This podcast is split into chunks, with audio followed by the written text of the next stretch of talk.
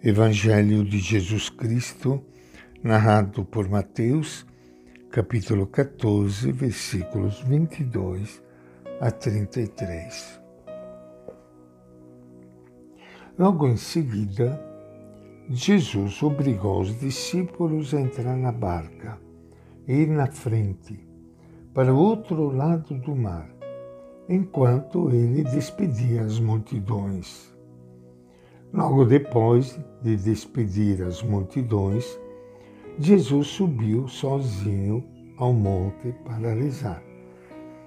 Ao anoitecer, Jesus continuava aí sozinho. A barca, porém, já longe da terra, era batida pelas ondas, porque o vento era contrário.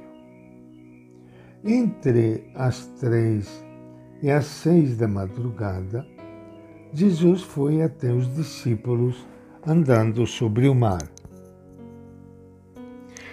Quando os discípulos o avistaram andando sobre o mar, ficaram apavorados e disseram: É um fantasma.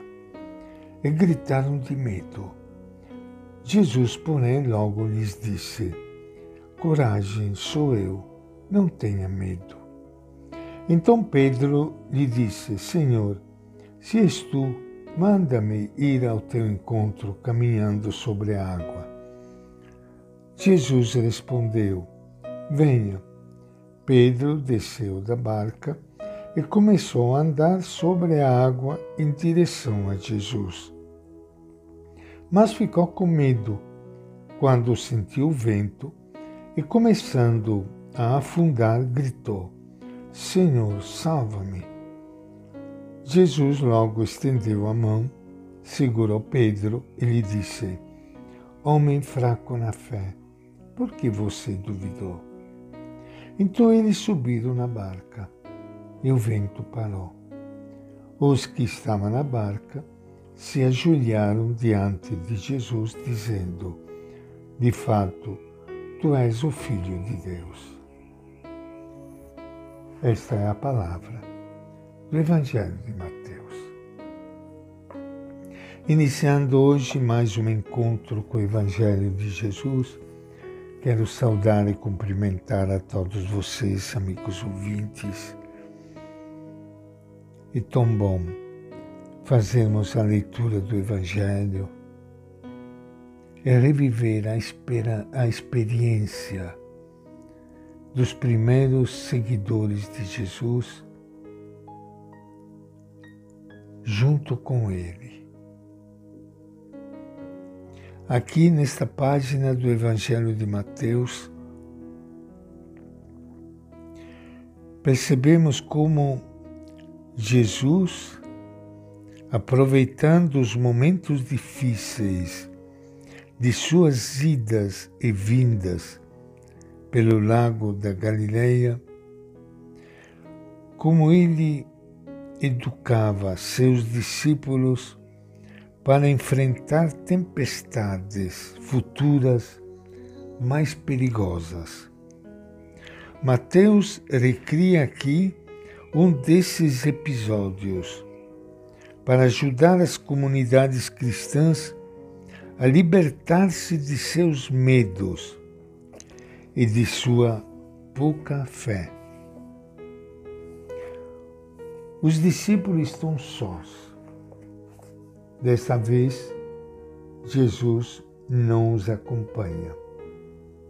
A barca dele está bem longe da terra, muito distante dele, e um vento contrário os impede de voltar. Sós, e com medo da tempestade, o que podem eles fazer sem Jesus? A situação da barca é desesperadora.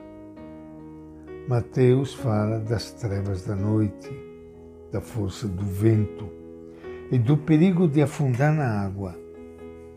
Com esta linguagem bíblica, conhecida por seus leitores, vai descrevendo a situação daquelas comunidades cristãs ameaçadas de fora pela hostilidade e tentadas de dentro pelo medo e pela pouca fé. Não é esta também a nossa situação hoje? Entre as três e seis horas da madrugada, Jesus se aproxima deles andando sobre as águas. Mas os discípulos são incapazes de reconhecê-lo. O medo os faz ver nele um fantasma. Os medos são o maior obstáculo para reconhecer, amar e seguir a Jesus como Filho de Deus que nos acompanha e salva na crise. Jesus lhes diz as palavras que eles precisam ouvir. Coragem, sou eu. Não tenhas medo quer transmitir-lhe sua força, sua segurança e sua confiança absoluta no Pai. Pedro é o primeiro a reagir. Seu modo de agir, como quase sempre, é modelo de entrega confiante e exemplo de medo e fraqueza. Caminha seguro sobre as águas depois fica tomado pelo medo. Vai confiante até Jesus. Depois esquece sua palavra, sente a força do vento e começa a afundar. Na igreja de Jesus entrou medo e não sabemos como libertar-nos dele. Temos medo do desprestígio, da perda de poder e de sermos rejeitados pela sociedade. Temos medo um dos outros.